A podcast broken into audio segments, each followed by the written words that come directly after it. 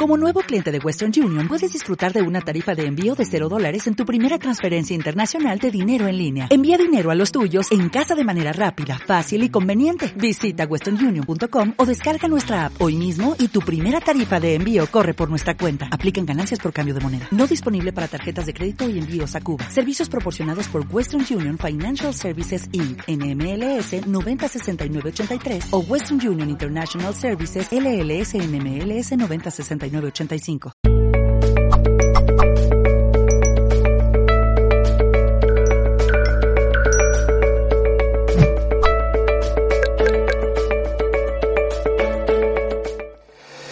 Bien, uno de los, de los símbolos mitológicos que, que, a mí más me inquieta es el, el, bueno, pues el laberinto. A mí me hace reflexionar mucho porque en parte nuestras vidas son un laberinto. Si analizamos desde que nacemos hasta que crecemos, nos desarrollamos, nos encontramos con que muchas veces estamos perdidos, no encontramos la salida. Eh, a veces hace falta tener un poco de, iniciativa y hacer como Ariadna con su hilo para buscar la, salida, un poco de arrojo, un poco de decisión. Y sobre todo, claro, pues uno va caminando, encuentra una salida, es falsa, tiene que dar marcha atrás, todo lo que representa el, laberinto. Pero para mí el laberinto tiene un gran peligro, que es olvidarnos cuál es nuestro, nuestro fin último. Nos podemos quedar en los objetivos más a corto plazo, más inmediatos. Decir, bueno, pues me sirve eh, esta salida, pero entonces eh, vuelvo por aquí. Entonces, cuando nos olvidamos que lo importante es llegar al centro, derrotar al Minotauro y volver a salir. Es decir, tener claro cuál es el objetivo de nuestra vida para tender hacia él, porque si nos quedamos en los objetivos parciales, eh, no avanzamos. Para mí es el gran peligro de este símbolo que puede representar nuestra propia vida. Y de por mientras, pues nos hacemos preguntas, ¿cómo puedo salir? ¿Cómo puedo encontrar la salida? Eh, nos podemos angustiar, nos podemos hacer preguntas a veces desgarradoras. ¿Qué hago de mi vida?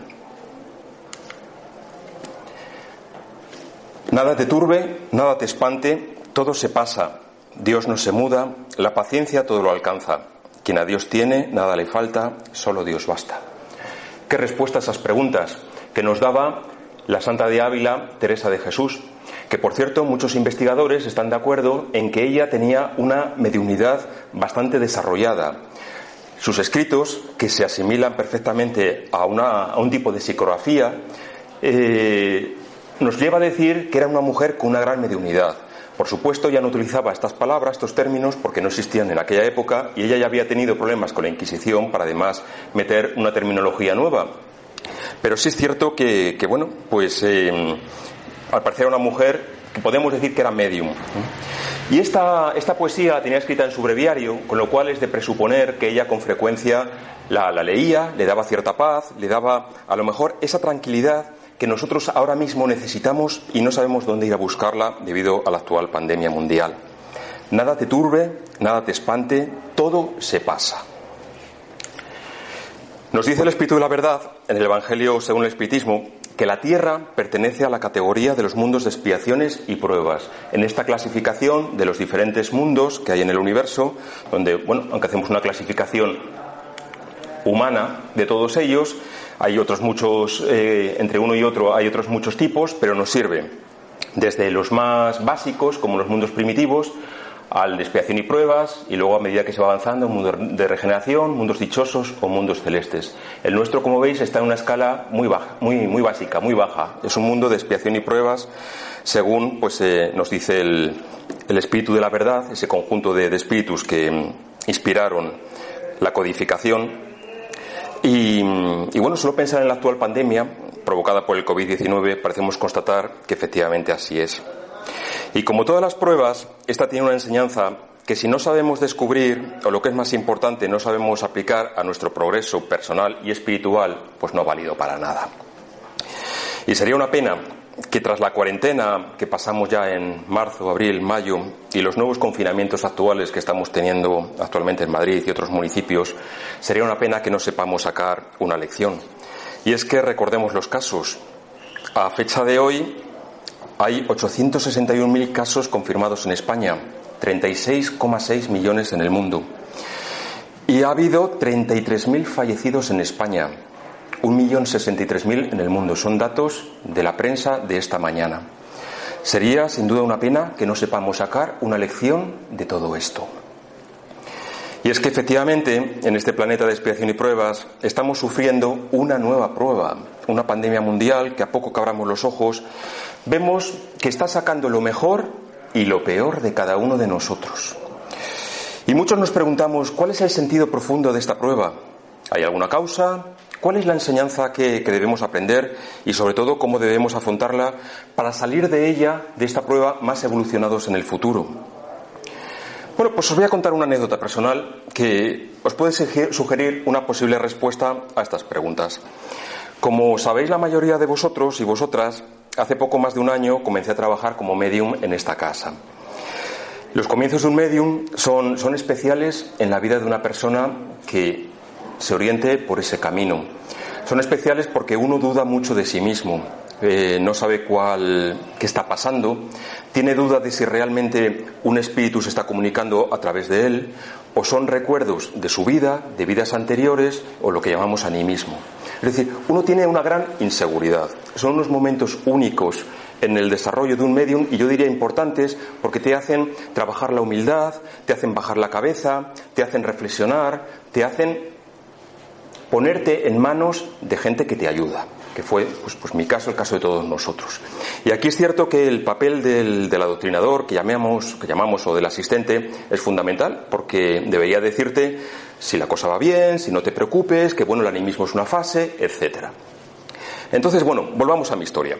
Cuando yo empecé a trabajar como, como medium, eh, comenzó a frecuentar mi trabajo un espíritu que se daba a conocer con el nombre de Faustina y que según nos relató, en su última encarnación había sido una mujer de pueblo, de una mujer de labradores que vivió al parecer en Carrión de los Condes.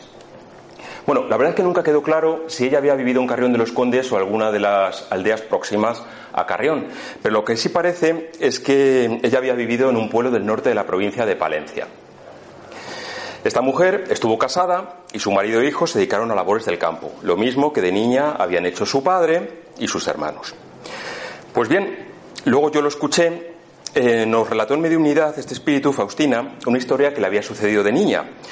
Y es que en una ocasión su padre y sus hermanos habían acudido a la siembra, a sembrar trigo, que es la costumbre en la zona. Y a la hora del ángelus, ella, junto a su madre, les llevaron el almuerzo. Es lo que se hacía. Los hombres iban a la siembra, iban a trabajar, y a las 12 de la mañana hacían un parón, rezaban el ángelus, que era la tradición, y paraban para comer.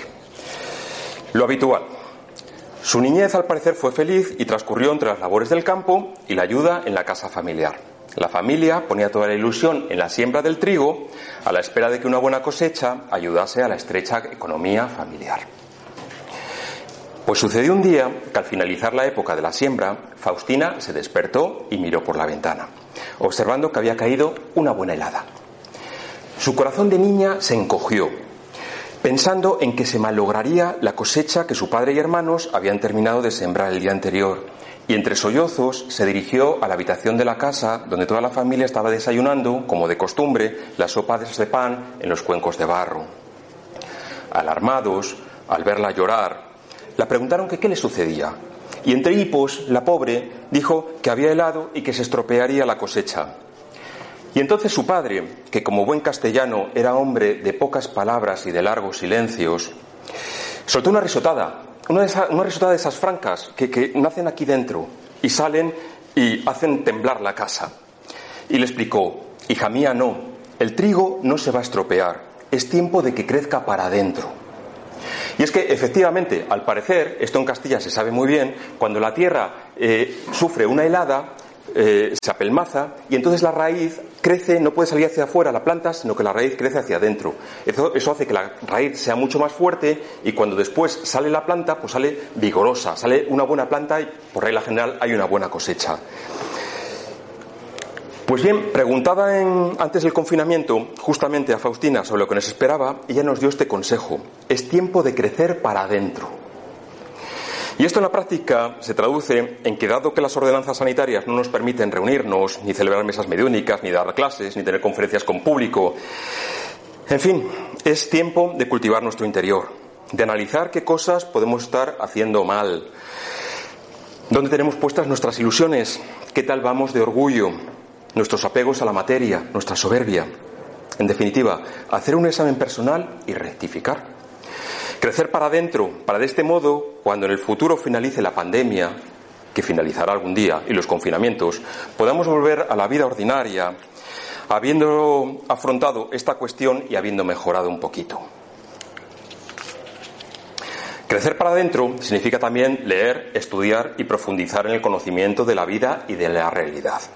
Alan Kardec escribe en su introducción al libro de los espíritus. El estudio de una doctrina tal como la doctrina espírita, que nos impulsa de repente a un orden de cosas tan nuevo e importante, solo se puede llevar a cabo con éxito por hombres y mujeres, serios, perseverantes, libres de prejuicios y animados por la firme y sincera voluntad de alcanzar un resultado. Por ello, a continuación, Kardec anima a realizar un estudio continuo, regular y serio. Y es en esta línea de estudio en la que querría desarrollar la conferencia de hoy, repensar la economía desde el espiritismo. Este tema yo no lo no pretendo, no lo quiero exponer de una forma teórica, una especie de clase magistral como la que daría a mis alumnos en la universidad, porque yo creo que la economía, al igual que el espiritismo, tiene que ser algo muy práctico eh, y tiene que ser útil para explicar la realidad actual, si no se queda en una teoría para vender libros.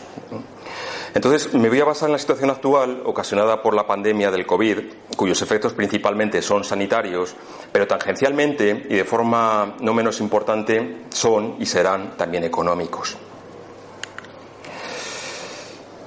En este sentido, en la pregunta 740 del libro de los Espíritus se les pregunta, ¿las plagas no serían también para el hombre pruebas morales que lo enfrentan con las más duras necesidades? A lo que aquellos, los espíritus, responden, las plagas son pruebas que proporcionan al hombre la ocasión de ejercer su inteligencia y de demostrar su paciencia y su resignación a la voluntad de Dios. Asimismo, lo ponen en condiciones de manifestar sus sentimientos de abnegación, desinterés y amor al prójimo, en caso de que no esté dominado por el egoísmo. Bueno, no sé lo que pensáis vosotros, pero yo creo que, que esta pregunta se ajusta perfectamente a la situación actual de la pandemia. Pero atención, que nadie se equivoque. Este recurso literario a la voluntad de Dios no es una llamada a la dejadez, a la resignación o a la pasividad. Y por eso en la siguiente pregunta, a la 741, aseveran los espíritus que a pesar de la existencia de una plaga, el hombre puede y debe conjurarlas a medida que éste adquiera conocimientos. Es decir, prevenirlas, prevenir las plagas, prevenir estas situaciones, si sabe investigar las causas, dando a entender que ante una plaga el hombre debe en primer lugar a percibirse de que algo está haciendo mal y después ponerse a trabajar para mejorar y por último incorporar a su vida esa reforma moral que puede afectarlo a sí mismo o a la sociedad en general. Pues bien, ante la pandemia sanitaria actual nos podemos preguntar ¿Cuál podríamos decir desde el punto de vista espírita que es esa situación errónea que a nivel de planeta o de sociedad necesita ser corregida mediante esta prueba que estamos sufriendo? Y la verdad es que, bueno, siendo sinceros, si empezamos a contar los males del planeta Tierra, no, no pararíamos. No pararíamos. Sin embargo, ante una pregunta realizada aquí, en la mesa mediúmnica, los espíritus nos han transmitido que este virus sanitario es una imagen de otro virus más injusto, el virus de una economía enferma. La economía está enferma como consecuencia de un crecimiento económico injusto. Esa es la enfermedad según nos dicen, que prescinde de los valores humanos fundamentales. Y estos son, entre otros, los síntomas, toda enfermedad tiene unos síntomas. Pues los síntomas de esa enfermedad son los siguientes. Primero, el desigual reparto de la riqueza. Fijaos que el 8% de la población mundial posee el 82% de la riqueza. Pero lo que es aún más sangrante, el 0,6% de la población mundial posee el 39,3% de la riqueza hay una distribución claramente injusta. Segundo, el modelo económico actual, que desde la revolución industrial del siglo XVIII no cuida la casa común, el planeta Tierra. Estamos cerca de superar muchos de sus límites con consecuencias graves y irreversibles de pérdida de biodiversidad, cambio climático, hasta el aumento del nivel de los mares, destrucción de bosques tropicales y otras catástrofes ocasionadas por maltratar la naturaleza de una forma descontrolada. Y tercero, una especie de cajón desastre, hay una serie de desajustes económicos que a veces nos influyen más, a veces nos influyen menos, pero que contribuyen a que los ciudadanos estemos temerosos, preocupados y sumisos al sistema económico. Me refiero al paro, en primer lugar, por supuesto, porque es algo que nos afecta así como muy de cerca, pero también a los tipos de interés, la prima de riesgo, la alza de precios, los déficits públicos.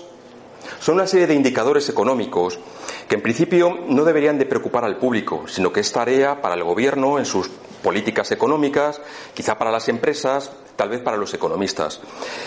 Pero, mm, sin embargo, los medios de comunicación han hecho de ellos portadas que nos hacen causar un gran desasosiego. Eh, a mí me llamó mucho la atención que durante la anterior crisis económica, la que comenzó en 2007, 2008, etcétera, siempre era portada de cualquier prensa que tomáramos cómo estaba la prima de riesgo. Yo, qué curioso. De tantas noticias del mundo era portada la prima de riesgo. Pues bueno, no digo nada nuevo si recuerdo que el miedo es una forma de controlar.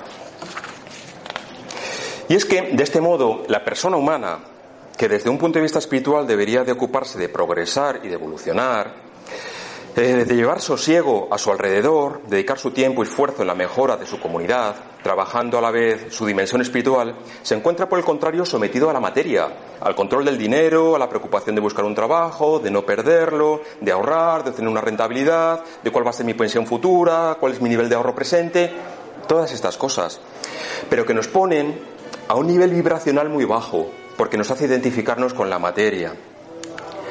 De este modo, el Homo sapiens, nosotros, nos convertimos en una especie de Homo economicus, en el peor sentido de la palabra. Es decir, nos vuelve un poco individualistas, calculadores, dominadores. Nos olvidamos de que somos seres sociales, creativos y solidarios, con una inmensa capacidad de amar. Nos olvidamos a menudo de esto. Cuando la obsesión de poseer y dominar hace que excluyamos a millones de personas de los bienes primarios, cuando la desigualdad económica y tecnológica es tal que lacera el tejido social, y cuando la dependencia de un progreso material ilimitado amenaza la casa común, nuestro planeta Tierra, entonces no podemos quedarnos mirando impasibles. Algo estamos haciendo mal. La economía está enferma, pero no estoy hablando de una crisis económica más, sino de las raíces profundas, porque ha desarrollado una estructura que no es apta para el desarrollo natural del ser humano, cuya finalidad es la felicidad. Y no una felicidad individual, sino una felicidad global. ¿Cómo, me pregunto, cómo se puede considerar feliz alguien que nada en la abundancia cuando otros semejantes a él se mueren de hambre? No me explico yo ese tipo de felicidad.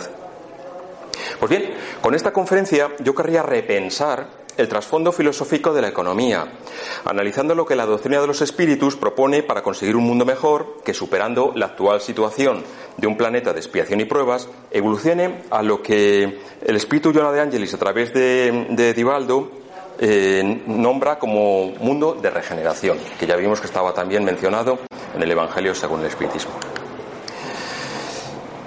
Bien, pregunto, ¿podemos poner en relación al espiritismo y a la economía? Bueno, pues en mi opinión sí es posible y lo explico. Aún hoy hay mucha gente que considera el espiritismo como un pasatiempo en el que unos excéntricos intentan comunicarse con el más allá y me temo que el cine y las series de televisión ayudan mucho a dar esa imagen. Y sin embargo, esa idea es muy reduccionista, ya que el espiritismo es mucho más que una comunicación entre encarnados y desencarnados. El espiritismo, como la mayor parte de, vosotros sabéis, es todo un sistema filosófico, científico y moral que despertado en el siglo XIX fue codificado por el pedagogo francés Alain Kardec en cinco libros fundamentales y ha llegado hasta nuestros días gracias a muchas personas serias, algunos profesionales de reconocido prestigio que discretamente lo practican, no para conocer el futuro, sino para el progreso moral propio y de la humanidad. Es en este sentido el triple aspecto filosófico, científico y moral del espiritismo que ofrece al hombre y a la mujer de hoy día consejos e indicaciones para aplicar a su vida cotidiana y que puede inspirar ese cambio discreto pero eficaz que está pidiendo nuestro mundo. Cambio que, entre otras manifestaciones, se debe aplicar a la estructura de la economía. Pues bien, en el libro de los espíritus, sin ir más lejos, podemos encontrar muchas referencias a la economía, Dejando aparte las iniciales aclaraciones que hay en la introducción sobre la diferencia entre la materia y el espíritu, y que ya de por sí podrían inspirar perfectamente una, charla sobre economía, encontramos alusiones al tema económico, sobre todo en el libro tercero, que recoge las leyes morales. En concreto, el capítulo tercero habla de la ley del trabajo. El cuarto, la reproducción, especialmente en el apartado 1, la población del globo. El quinto, ley de destrucción, especialmente los apartados 2, medios de conservación, tres goces de bienes terrenales y cuatro lo necesario y lo superfluo. El séptimo nos habla de la ley de sociedad, el octavo del progreso, el noveno la ley de igualdad, deteniéndonos especialmente en los apartados 3, desigualdades sociales, 4, desigualdades de la riqueza, 5, pruebas de riqueza y de la miseria. Y el capítulo 11, eh, decimo primero, que en su apartado 2 pues nos habla del derecho de propiedad. Me pregunto por qué no se estudia el libro de los espíritus en las facultades de economía de las universidades. Por supuesto que en algunas de las llamadas obras complementarias de la doctrina espírita se desarrollan mucho más los temas de economía, como podemos encontrar en el libro Actualidad del Pensamiento Espírita, mm, atribuido al libro Al Espíritu Viana de Carballo, psicografiado por Divaldo Pereira Franco, o al libro Opinión Espírita eh, del Espíritu Emanuel, psicografiado por Chico Xavier. Bueno, pero en la conferencia de hoy yo no me voy a basar en las, obras complementarias, sino que me voy a centrar en el libro de Espíritus para entresacar algunas enseñanzas que bien nos pueden servir para mejorar este planeta. Enseñanzas del espiritismo que pueden inspirar un progreso de la economía. Vamos primero, sin embargo, a ver cuál es el origen del término economía. Y es que etimológicamente, fuera de, algunas, alusiones por parte de Platón y Genofontes, el primer filósofo que hizo referencia a la economía fue Aristóteles, que falleció en el 323 a.C., quien en realidad no habla de economía, sino de lo económico, que viene del griego o economique, que significa casa, y nemein significa distribuir o administrar, es decir, la administración de la casa. Eso es lo que es lo económico para Aristóteles. Pero fijaos, no andaba muy desencaminado Aristóteles, porque nosotros incluso hoy día podemos entender la economía de un país pensando en cómo hacemos la administración de nuestra casa. Sabemos que hay unos ingresos y unos gastos. Si los ingresos superan los gastos, tenemos superávit, tenemos ahorro, que lo podemos invertir obtener una rentabilidad. Ahora bien, si los gastos superan los ingresos, tenemos un déficit, tenemos problemas y tendremos que tirar del ahorro de años anteriores o tendremos que pedir un crédito al banco. Queremos hacer una inversión eh, especial. Por ejemplo, el Estado tiene que invertir en carreteras. Nosotros queremos comprar una casa. ¿Qué hacemos? Acudimos al banco y pedimos un préstamo hipotecario, que según le demos más o menos confianza al banco, nos pondrá unas condiciones mejores o peores. Eso es la prima de riesgo.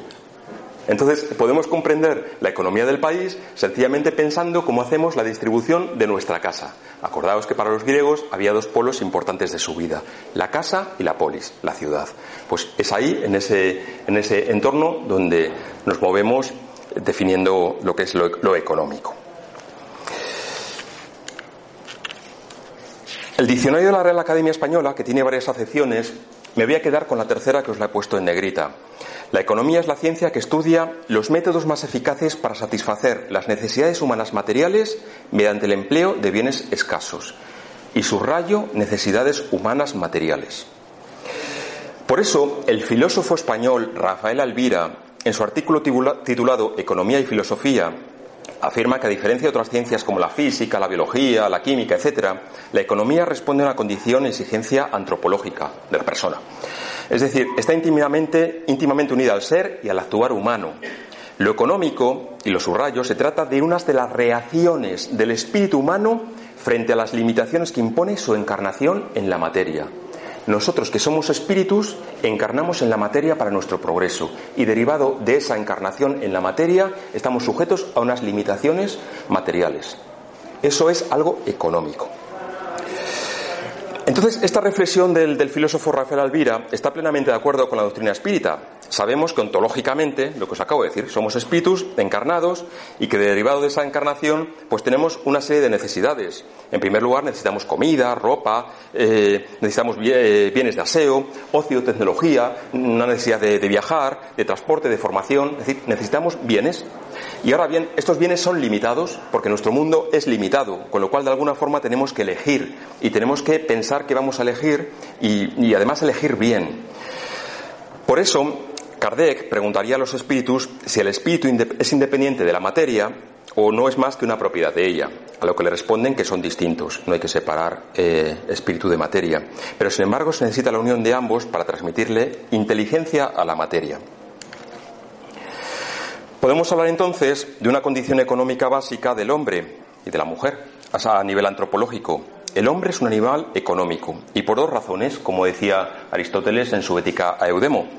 Por una parte, como estamos viendo, es un ser necesitado y en segundo lugar tiene que elegir eh, qué, bienes va a utilizar para su felicidad. Y además debe elegir, buscando siempre elegir lo mejor, porque tenemos que intentar, gracias a nuestro libre albedrío, elegir lo mejor. Así las cosas, ¿es necesario hablar de economía a la luz del espiritismo? ¿Puede el espiritismo aportar algo a la ciencia económica que no hayan aportado ya filósofos, pensadores y economistas? Pues en mi opinión, no solo es conveniente, sino, sino además necesario, porque la economía es una realidad humana que merece una aproximación filosófica, pero no de cualquier filosofía, sino de una filosofía que tenga en cuenta, en cuenta la realidad transpersonal del ser humano, del individuo. En este sentido, el espiritismo me parece que se posiciona en un lugar privilegiado, porque no cae ni en los dogmas de las religiones ni en los dogmas de las ciencias positivas. Le permite precisamente una libertad para moverse de un sitio a otro dando respuestas. ¿Y en qué, en qué línea podría la doctrina espírita ayudar al progreso humano reconduciendo la economía? Bueno, pues desde mi punto de vista, el espiritismo podría ayudar a situar al ser humano, a la persona, como el centro de la economía. Fijaos, el ser humano no los mercados, no la prima de riesgo o no un determinado nivel de déficit público. En este sentido, yo creo que el espiritismo es muy personalista. Habla de poner a la persona, en este caso, en el centro de, esta materia de estudio que es la economía. Poner a la persona en el centro de la economía. Alan Kardec preguntaría a los espíritus de qué modo el espiritismo puede contribuir al progreso. Y estos le responderían, al destruir el materialismo, que es una de las plagas de la sociedad, el espiritismo hace que los hombres comprendan dónde resida su verdadero interés. Pero cuidado, no nos engañemos pensando que el recurso a ciertas políticas económicas o sociales que predican la igualdad, pero que en el fondo se basan en un frío materialismo, van a dar las soluciones a los problemas económicos. Por supuesto que en un centro espírita no vamos a hablar de política, ni yo voy a hablar de política, pero lo que sí quiero transmitir es que hay dos posiciones extremas que son plenamente materialistas y que no son las líneas más adecuadas para el desarrollo del ser humano. Por, por una parte, el marxismo, porque se basa en el materialismo dialéctico, y por otro lado, el capitalismo salvaje, porque se basa en un materialismo práctico. Entonces, por supuesto que entre dos polos hay una infinidad de términos donde tenemos que buscar nuestro camino. Pero lo que nos están transmitiendo es que estos extremos, en su punto más extremo, quizá no sean los más adecuados para nuestro progreso, precisamente por basarse en el materialismo. Entonces, em, nos recuerdan en parte los espíritus que, este, este materialismo, bien sea desde un corte capitalista o un corte marxista, es una de las plagas de la sociedad, porque el materialismo es una de las plagas. No vano, Kardec preguntaría si la igualdad absoluta será posible alguna vez. ¿Seremos todos iguales? A veces nos lo podemos preguntar. Pues aquí nos echan un jarro de agua fría, los espíritus, y nos dice, no, no es posible. Precisamente derivado de la diversidad de facultades y caracteres que hace que se oponga a ella. Además yo creo que es bueno que en parte no seamos iguales, porque eso nos hace muy humildes por el roce de unos con otros, de, otros puntos de vista, escuchar otras opiniones, otras personalidades, hace que nosotros nos bajemos de nuestro pedestal y digamos, oye, es que yo no vivo una burbuja, yo tengo que levantarme contigo, aguantar tus manías y tal, porque yo así me voy, me voy puliendo. Entonces, creo que es muy bueno que, que no exista esa igualdad absoluta. Lo que sucede es que el codificador, Kardec, insiste, no obstante, hay hombres que creen en esa igualdad y, piensan que en esa igualdad se encuentra el remedio para combatir los males de la sociedad. ¿Qué pensáis al respecto? Preguntan de unidad a los espíritus. Y estos le responden, combatid el egoísmo, que es vuestra plaga social, y no vayáis en busca de quimeras. Eh, esto yo ahora no quisiese desarrollarlo más porque creo que esto son, son frases para que cada uno en nuestra casa solitos le demos vueltas al, coco, porque mm, nos darían una forma de entender muchas veces la, actualidad y, comprenderla e incluso nosotros amoldarnos a esa forma de funcionar que puede ser muy interesante. Por eso mm, yo lo, lo, he, lo he leído textualmente tal cual viene el libro de los espíritus y ahí lo dejo. Pero lo que sí quería ver son las menciones concretas que el libro de los espíritus hace hacia una economía más justa. Ya os adelantaba antes que era el libro tercero del libro de los espíritus, el que contenía hasta siete capítulos, donde, con sus sucesivos apartados, donde nos transmite la elevada espiritualidad consejos sobre cuestiones económicas. Voy a hacer un breve esbozo porque sería demasiado largo. Primero, La espiritualidad nos transmite que es falso que la superpoblación del globo sea un peligro para el progreso. Y con esto se están postulando en contra de la ley de Malthus. Malthus era un sociólogo eh, del, siglo XIX que sus postulados se siguen viendo hoy como un dogma científico. Yo lo estudié en filosofía en el, en el, colegio, luego en varias asignaturas de la carrera, se sigue viendo un poco pues como, como algo cierto. Malthus venía a decir que mientras que los alimentos crecen en progresión aritmética, que sería este crecimiento, la población crece en progresión geométrica, por tanto, mucho más rápido. Habría un punto aquí que sería la catástrofe malthusiana, donde a partir de ahí la población va a estar por encima de la producción y se va a producir hambruna, catástrofe, crisis, etc. Bueno, pues al parecer, hoy los investigadores, los pensadores dicen que esto es el gran error de Malthus, por un doble motivo. Primero, es falso que la población crezca en, progresión geométrica. Si es cierto que si observamos la población del planeta, cómo ha crecido del siglo XVIII, XIX y sobre todo a partir del XIX que ya tenemos datos hasta hoy, sí es verdad que ha habido un gran crecimiento. Pero sin embargo es un crecimiento que no tiene esta pendiente. Es más, eh, más suave porque a su vez el propio planeta tiene sus propios mecanismos también de control. Pero sobre todo el gran error de Malthus está aquí, este crecimiento no es aritmético. Gracias a la tecnología y al crecimiento, eh, a nuestro progreso, que es otra de las leyes morales, esta línea tiene una pendiente mucho más, eh, mucho más pronunciada. De hecho, eh, aún en el globo, hay en el globo, en, el planeta Tierra, hay medios de alimentación que no hemos explotado, como son los, océanos, las algas, determinados cultivos.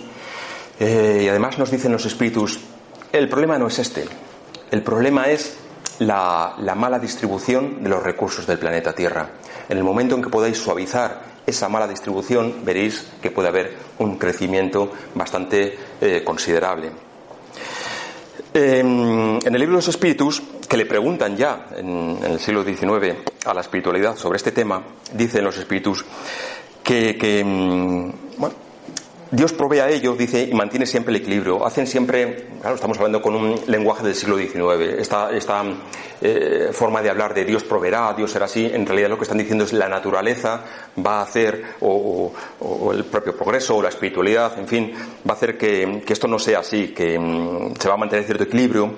Y sí es cierto que el ser humano siempre ve un ángulo del cuadro de la naturaleza y que no debería juzgar la armonía del conjunto. Segundo, en la misma línea de lo anterior, la espiritualidad nos transmite que aún viviendo en un planeta de expiación y pruebas, este, nuestro planeta, contiene todos los recursos necesarios para un aceptable nivel de vida. Y nos dicen, y os lo digo textualmente, solo lo necesario es útil, lo superfluo nunca lo es. Tercero, el cuidado del planeta, una cultura ecológica de respeto al medio ambiente, una política de reducción paulatina de gases contaminantes y una educación, en definitiva, tendente a cuidar el medio ambiente, se hace necesaria. 705, punto del libro de los espíritus. En este sentido, economía y ecología van de la mano, como por cierto expuse en otra conferencia que di en esta misma casa, eh, en la que quise divulgar el mensaje dado por un, por un mentor de este hogar, al que conocemos por hermano Andrés, que curiosamente nos ofreció unos días antes de que se concediera el Premio Nobel de Economía de 2018 a dos economistas, Nordhaus y Romer, que casualmente defendían en su trabajo esta misma idea. Para mí fue uno de esos hechos que prueban. El hermano Andrés nos expuso en mediunidad todo lo que estos economistas habían hecho con su trabajo en, relacionar la economía con la ecología. Pues unos días antes tuvimos aquí la fortuna de que este espíritu nos lo transmitió. Cuarto, los medios terrenos, tierra, trabajo y capital, son medios y no fines. El progreso espiritual de la persona consiste en saberlos utilizar como medios. El ponerlo como fines en sí mismo provoca un gran atraso del ser humano y una degradación. Y en este sentido los espíritus nos recuerdan que muchos encarnan para someterse a una doble prueba, la prueba de la pobreza y la prueba de la riqueza, siendo paradójicamente más dura esta que aquella. Entonces, especialmente los medios tecnológicos, que es hoy día yo creo que la gran falta de educación que muchos tenemos, los tenemos que utilizar como medios, medios para algo, no, no como un fin en sí mismo. Quinto, ley de sociedad. La vida social está en la naturaleza del ser humano y se hace necesaria una lucha interior continua contra el egoísmo, el orgullo y el individualismo. Esto no quiere decir que en términos económicos sea deseable un colectivismo. Vamos, que no nos tenemos que ir a vivir ni a un convento de clausura ni una comuna hippie de Ibiza. No hace falta. Sencillamente, el camino es la vida cotidiana, pero teniendo una especial sensibilidad hacia las necesidades de nuestros vecinos y amigos. La vida en sociedad nos ayuda a progresar porque nos hace más tolerantes hacia los que piensan de una manera distinta, tienen otras religiones o cuentan con una cultura o una personalidad diferente. Recordemos que el egoísmo y el orgullo son los principales escollos de nuestro progreso espiritual. Ley del progreso. Los espíritus nos animan a tener en cuenta que progresamos, como mucho, hay veces que damos dos pasos adelante y uno atrás, porque somos así. Pero por regla general, eh, lo suyo es que siempre vayamos hacia adelante. Más lenta, más rápidamente. Pero el ser humano está hecho para progresar. Y en este sentido nos ayuda a que conozcamos o nos animan a que conozcamos todo tipo de avances tecnológicos, eh, sociales, mm, instrumentales e incorporarlos a nuestra vida teniendo en cuenta lo que vimos antes, que son medios y no fines. Con todo, los espíritus nos recuerdan una cosa importante. El progreso intelectual y tecnológico es importante, pero nada tiene que hacer si no va acompañado de un progreso moral, que es eh, la gran forma de saber utilizar esos otros medios. Ley de igualdad. Habiendo nacido, todos los hombres y mujeres iguales en dignidad, derechos, origen y fines, sin embargo, como hemos visto antes, encontramos en nuestro planeta desigualdades que es necesario, en la medida de lo posible, ir limando. Hay fundamentalmente dos desigualdades preocupantes. Por un lado, las, sociales, que nos dicen los espíritus que deberían desaparecer algún día, poco a poco, a medida que el orgullo y el egoísmo se vayan mitigando, y la desigualdad de las riquezas, que si bien es inevitable que en mayor o menor grado exista, es preciso que estas eh, riquezas, pues, pues bueno, que se puedan ir acumulando, no provengan de un origen injusto ni ilegal. Mucho habría que decir, por tanto, de esas riquezas obtenidas al amparo de paraísos fiscales, fraudes fiscales a Hacienda, contrabando, trata de, blancas o tráfico de armas, productos peligrosos, etc. Atención con esas riquezas. Entonces, eh, bueno, pues mucho habría que, hablar en esta frase para reflexionar y en definitiva ya, ya lo adelantamos antes. La prueba de la pobreza es dura, pero de la riqueza es más dura aún. Los espíritus también nos hablan de justicia, de igualdad y de un uso de los medios materiales. Pero atención que nadie saque conclusiones falsas, porque nos recuerdan también los espíritus que el derecho a la propiedad privada es algo legítimo. Es legítimo la propiedad privada, siempre que ésta no provenga de, de, haberse adquirido mediante un perjuicio al prójimo. Y por supuesto, bien utilizada. Y he dejado para el final, adrede, no por ser la menos importante, la ley del trabajo, pero porque esta la voy a desarrollar luego en un apartado aparte. Solamente, a modo de resumen de estas nueve menciones que el libro de los espíritus hace a temas económicos, podemos concluir que los espíritus nos están dando un atisbo de cómo será la Tierra, nuestra sociedad, cuando gracias a nuestra deseada, a esa deseada reforma moral, consigamos que evolucione del, planeta de especie y pruebas actual la siguiente etapa, que será un mundo de regeneración, de la que habla, entre otros, el Espíritu Emmanuel en el planteo de respuestas psicografiado por, por Chico Xavier. Pero mientras, ¿qué podemos hacer? ¿Cómo podemos llevar a, la práctica? Todo esto es muy bonito, todo esto es muy bonito, es maravilloso. No, eso estoy dando aquí una clase que igual. Pero, eh, ¿cómo podemos llevar a la práctica real estos consejos que nos están dando los espíritus en cuestiones económicas. Pues bien, un espíritu al que, ya cité antes, espíritu mentor de esta casa, al que conocemos y al que le tenemos un, pues un cariño, al menos en mi casa, tengo un, cariño entrañable, el hermano Andrés, nos transmitió en la mesa mediúnica, y os lo voy a leer eh, textualmente porque lo copié ese día al llegar a casa, lo tengo en una ficha. Nos dijo el hermano Andrés, Ningún sistema político, ningún sistema político puede resolver como por arte de magia el problema de la pobreza en el mundo. Las causas humanas, perdón, las causas morales de la prosperidad son bien conocidas a lo largo de la historia del ser humano y se trata de un camino jalonado por una serie de virtudes, entre las que podemos citar laboriosidad, competencia, orden, honestidad, iniciativa, frugalidad, ahorro, espíritu de servicio, cumplimiento de la palabra empeñada, audacia. En resumen, amor al trabajo bien hecho. Y he puesto esta foto, que es de nuestras vacaciones, está tomada desde, desde mi coche, como veis tiene la, etiqueta de ecológico. Estoy muy orgulloso de ello. Pero bueno, esta foto se la hice sacar a Juanma. Y entonces, claro, ya se puso, se, enfadó porque dice que en coche no se salen bien las fotografías y tiene razón. Pero quise sacarlo porque esta es una, es una carretera de montaña. ¿Por qué sabemos que es una carretera de montaña? por estos pivotes, estos palos, que están pintados en rojo, blanco, rojo, blanco, ahí hay otro que se ve menos, pero esto es así. Es decir, es de prever que esta carretera en, invierno esté nevada y son estos pivotes que jalonan el camino los que nos marcan por dónde tenemos que ir para no desencaminarnos. Bueno, pues me hizo pensar, cuando íbamos en coche, precisamente que yo ya estaba preparando esta conferencia, que luego no la di en verano, pero ahora tengo la fortuna de, poder darla, me hizo pensar precisamente en las palabras del hermano Andrés. Son estas las virtudes que deben de jalonar nuestro camino. Honestidad, audacia, palabra empeñada, trabajo bien hecho. ¿Nos está recordando esto? ¿Cuál es el camino que debemos tomar con esas virtudes, esos postes que nos indican por dónde debemos de ir? Y es aquí entonces que a mí me da pie ahora para hacer esa mención que antes la dejé colgada de la mención especial al trabajo, al trabajo humano. Nos decía el hermano Andrés de amor al trabajo bien hecho y creo que vale la pena detenernos en este consejo. Se nos ha inculcado un poco la idea en sociedad de que el trabajo es un castigo bíblico desde los tiempos de la expulsión de Adán y Eva del paraíso terrenal. Por aquella frase terrible del capítulo tercero del Génesis que, dice Dios cuando expulsó a Adán y a Eva del paraíso terrenal con el sudor de tu frente comerás el pan. Bueno, y entonces ya desde entonces pensamos que el trabajo es un castigo bíblico. Y no es así, es un error, porque si estamos citando el, capítulo 3 del Génesis, deberíamos haber leído antes el capítulo 2, donde todavía no había expulsado a Adán y Eva del paraíso. Y entonces dice en este capítulo 2, el Señor Dios tomó al hombre y lo colocó en el jardín para que lo trabajara y lo guardara, para que lo trabajara. Por supuesto que el libro del Génesis hay que leerlo e interpretarlo en términos alegóricos. Y en este sentido nos transmite una idea importante.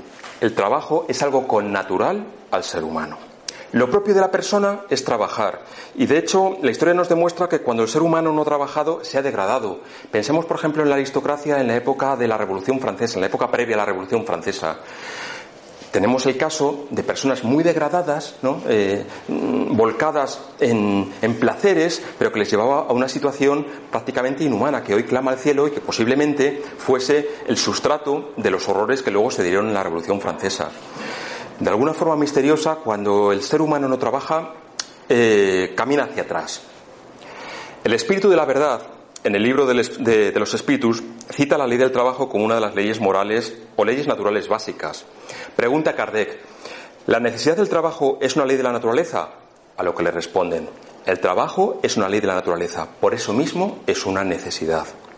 E insiste Kardec, ¿solo debemos entender por trabajo las ocupaciones materiales? Y le responden, no. El espíritu trabaja como el cuerpo. Toda ocupación útil es un, es un trabajo. Y a mí esta respuesta me parece muy importante, porque no estamos hablando únicamente del trabajo amparado por un contrato laboral con una nómina a final de mes, sino que está hablando también pues, del trabajo del amo o de la ama de casa, está hablando del trabajo eh, de una persona que se jubila y dedica su tiempo a una ONG. Estamos hablando del trabajo de un matrimonio que saca tiempo de no se sabe dónde para mantener el centro espírita abierto y vienen, eh, cuando las condiciones no, no, son de pandemia, vienen martes, miércoles, jueves y viernes y ponen, dan lo mejor de sí mismo, con todo su entusiasmo y con toda su ilusión. Eso es trabajo, ¿o no? Pues por eso a mí esta respuesta que nos da el Espíritu de la verdad me parece muy, muy importante. Pero pregunto, ¿todo trabajo ayuda al progreso espiritual? Esta foto es de las vacaciones, al final estoy pasando todas las fotos de mis vacaciones. Con lo cual, os podéis estar cogiendo un cabreo cósmico. Todo trabajo ayuda al progreso espiritual. Recordemos las palabras del hermano Andrés. Amor al trabajo bien hecho. Y permitidme un ejemplo. Esta es la Catedral de León. En la Edad Media había pues un grupo de canteros que se llamaban a sí mismos hombres libres. Hombres libres porque tenían la facultad de ir de una ciudad a otra, según les llamaban, para levantar catedrales. Eran libres porque tenían derecho de acceso a las ciudades y tenían una facilidad de paso en puentes, en caminos, etc. Y además se consideraban hombres libres a sí mismos, porque no estaban sometidos pues bueno, a la tutela del vasallaje feudal, etc. Entonces, estos, estos canteros que se pueden reconocer, vienen a por mí, eh, estos canteros que se pueden reconocer por eh, marcas de piedra que solían dejar en sus trabajos, hay una, una cuestión que no está del todo aclarada. En la parte del techo de las catedrales, lo que se llama la crestería, hay una serie de, cosas, de, de, estos picos, que son maravillosos. Es precioso, es un encaje de bolillos. Aquí en la fotografía no se ve muy bien, pero bueno, os podéis hacer una idea. El misterio es que este trabajo de la piedra se ve desde aquí, desde donde nosotros podemos verlo, pero hay un punto de la catedral donde no está a la vista de, los transeúntes. Y sin embargo lo hicieron tan bien como el que está a la vista. ¿Por qué? Por supuesto que ahora que tenemos la tecnología, si cogemos un dron y lo ponemos a volar y conseguimos que la policía nos eche la bronca, pues se pueden ver esas, esas piedras talladas. Pero en aquella época no. Entonces la pregunta es, ¿por qué lo hacían si nadie les iba a ver? Hay dos posibilidades. Primero, que lo hacían no para que la gente viera su trabajo, sino que lo hacían para Dios. Es decir, trabajaban, poned el nombre que queráis, eh, Dios, el primer principio, el gran arquitecto del universo o la espiritualidad. Lo hacían para trascender, para la trascendencia. O segundo, lo hacían para sí mismos, por el orgullo y la satisfacción de un trabajo bien hecho. A lo cual yo añado, ¿y por qué no las dos? ¿No será que cuando tú haces un trabajo bien hecho, de alguna forma trasciendes, te espiritualizas? La espiritualidad aquí en la mesa mediúnica, con frecuencia, lo que pasa es que no sabemos escucharlo porque nos suena un poco extraño. Nos hablan de un consejo, espiritualizar, nos dice espiritualizad vuestro trabajo. Pues no será eso un ejemplo de un trabajo espiritualizado, un trabajo que no se hace para que los otros me digan, enhorabuena, qué bien te ha quedado la crestería de la Catedral de León, en una zona donde no se puede ver. No, no lo hacen para recibir esos, esas vanaglorias, que la vanagloria al final es eso, vanagloria, sino que lo hacen por algo más. Pues fijaos, los espíritus le dicen a Kardec, la materia es el instrumento que el espíritu se sirve y sobre el cual al mismo tiempo ejerce su acción. Pues bien, si nosotros que somos espíritus hemos reencarnado para progresar, mejorar y limar errores del pasado, y según nos dice contamos con la materia como instrumento, ¿no es lógico pensar que un trabajo bien hecho, bien acabado, será la vía que nos ayude en este progreso? Amor al trabajo bien hecho, nos dice una y otra vez el hermano Andrés. Fijaos, en 1954, el medium Francisco Cándido Xavier, nuestro chico Xavier, psicografió el poema Maos, que en, portugués significa manos, inspirado por el espíritu Auta de Sousa, poetisa brasileña que había fallecido en 1901. Y este poema contiene un verso que me interesa y que os voy a comentar. Dice la poetisa, Ara, siembra, teje, acaricia y ayuda. Las manos en el trabajo son oración muda. Fijaos lo que sugiere este espíritu. No hace falta ir a una iglesia a rezar, no hace falta irse al Tíbet, no hace falta llenar la casa eh, de incienso. El trabajo hecho por amor puede ser una forma de oración. Qué fácil, qué fácil. Bueno, pues eh, esto ya me da pie a hacer un par de conclusiones, que son las siguientes. Cuando observamos los grandes problemas del mundo, es fácil desmoralizarse pensando que nosotros individualmente no podemos hacer nada. cuando vemos cómo está la situación, cuando vemos la desigualdad, cómo vemos eh, cómo están los políticos, las grandes estructuras, la banca, no sé qué, decimos, ¿y qué podemos hacer nosotros que somos unos mindundis en realidad? Es fácil desmoralizarse. ¿Quiénes somos nosotros? Para conseguir que cambien esas estructuras políticas, económicas, sociales que en tantas ocasiones se sustentan ante un sistema injusto, materialista, que no potencia el progreso humano, sino que al contrario lo entorpece. Sin embargo, cuando hemos planteado este, este problema en la, mesa mediúnica esta inquietud nuestra, de decir, ¿qué puedo hacer yo? Los espíritus nos, han ofrecido una vía clara de trabajo. Nos dicen que fijarnos en esas macroestructuras aparentemente inamovibles es una trampa. Es una trampa porque mm, con ello viene el desánimo, viene la pasividad, y si nosotros nos quedamos quietos, entonces fracasaremos. Recordemos aquellas palabras del Maestro Jesús que dice en el Evangelio que no se enciende una lámpara para ponerla debajo del celemín.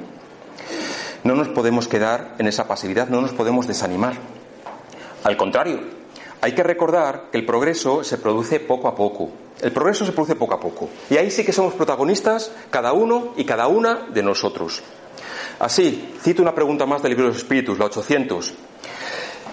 Le pregunta Kardec a la espiritualidad de si no es de temer que el espiritismo no pueda modificar la indiferencia de los hombres y los apegos a las cosas materiales. Esta pregunta la hacemos con frecuencia en la mesa mediúnica.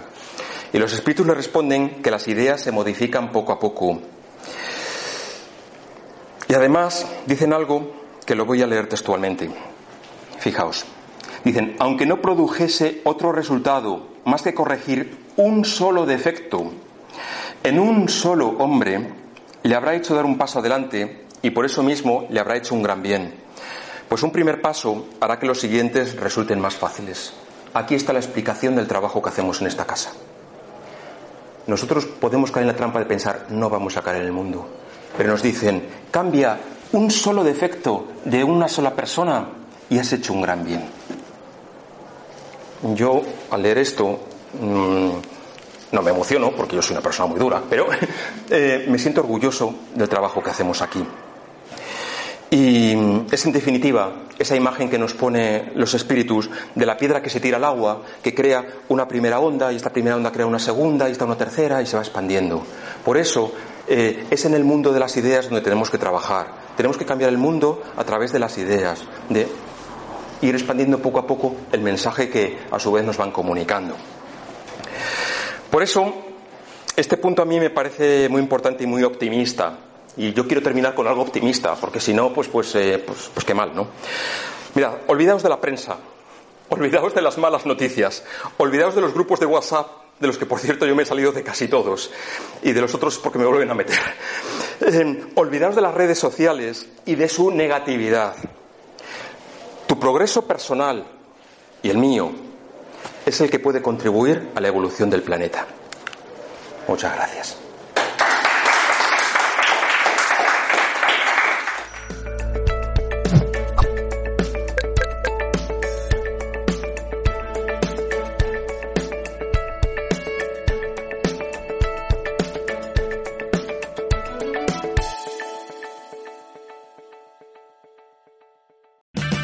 O'Reilly Auto Parts puede ayudarte a encontrar un taller mecánico cerca de ti. Para más información, llama a tu tienda O'Reilly Auto Parts o visita oreillyauto.com. Oh, oh, oh,